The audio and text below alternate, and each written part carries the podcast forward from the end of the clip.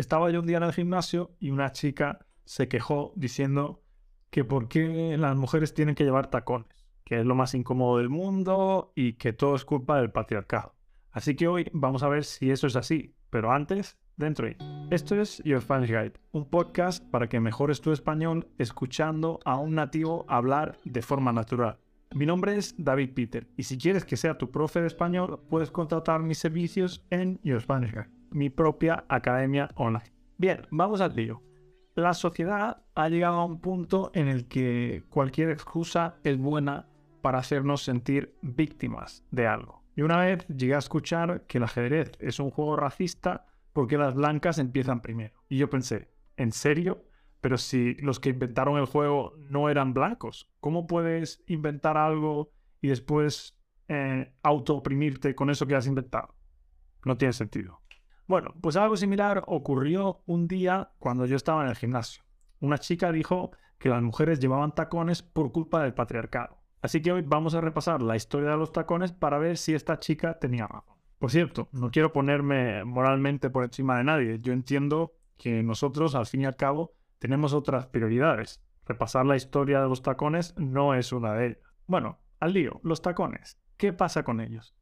Hoy en día son un símbolo de feminidad, son un símbolo de erotismo y también de elegancia.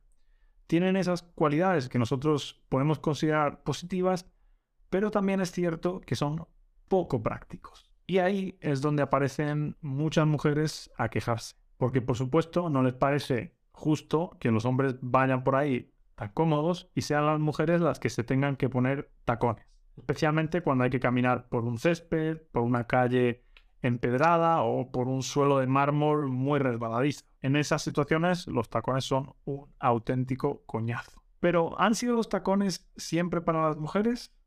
Por supuesto que no. En sus orígenes los zapatos de tacón eran de uso exclusivo para hombres. Sí, has oído bien, solo para hombres se usaron durante siglos en Oriente Medio para los jinetes, es decir, para hombres que iban a caballo. ¿Por qué? Pues porque les proporcionaban una base sólida para sujetarse a sus caballos y también así poder disparar las flechas con mayor precisión. Los persas fueron a Europa y llevaron la moda de los zapatos de tacón a la aristocracia europea. En aquel momento los zapatos de tacón daban una apariencia viril, una apariencia masculina. Las clases más bajas copiaron a la aristocracia y entonces los aristócratas aumentaron aún más el tamaño de los tacones para seguir diferenciándose de las clases más bajas. Un momento, David, estamos hablando de Europa en la Edad Media.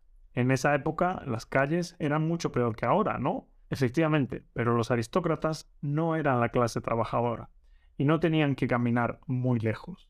Así que, ¿qué importaba cómo vistieran? Por eso, cuando los aristócratas aumentaron el tamaño de los tacones, las clases trabajadoras no los pudieron copiar. Y en el año 1670, eh, Luis XIV anunció que solo la corte podría vestir zapatos de tacón.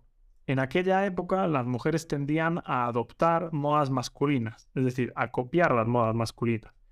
Y el tacón no fue menos. Poco a poco las mujeres también empezaron a llevarlos. En ese punto la sociedad adoptó una moda de zapatos unisex que continuó hasta finales del siglo XVII.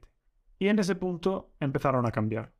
Los hombres empezaron a llevar tacones cuadrados y bajos y las mujeres tacones redondos y más altos. Después llegó la ilustración.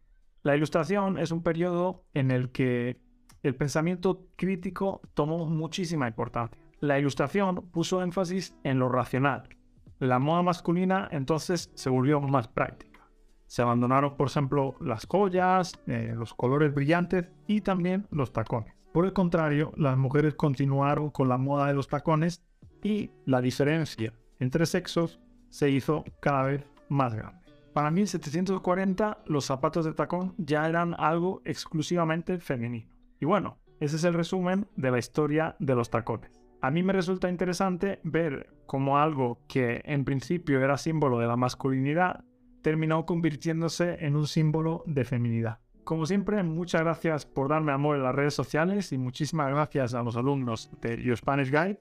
De verdad, chicos, no podría hacer esto sin vosotros Y si tú quieres tener clases conmigo, tienes dos opciones. Clases individuales por 40 euros la hora o clases grupales por solo 12,5 euros la hora. Para las clases individuales puedes reservar una clase de prueba y para las clases grupales tienes que apuntarte en la lista de espera. Tienes en ambos casos el link aquí abajo en la descripción. Por cierto, si quieres un mes gratis en yourspanishguide.com, solo tienes que suscribirte a este canal, darle a like y contestar en los comentarios la siguiente pregunta. ¿Quién llevó la moda de los tacones a Europa? Nos vemos en el próximo episodio en el que te voy a contar una anécdota personal de cómo salvé a una cabrita. Hasta entonces, que tenga muy buen día. Adiós.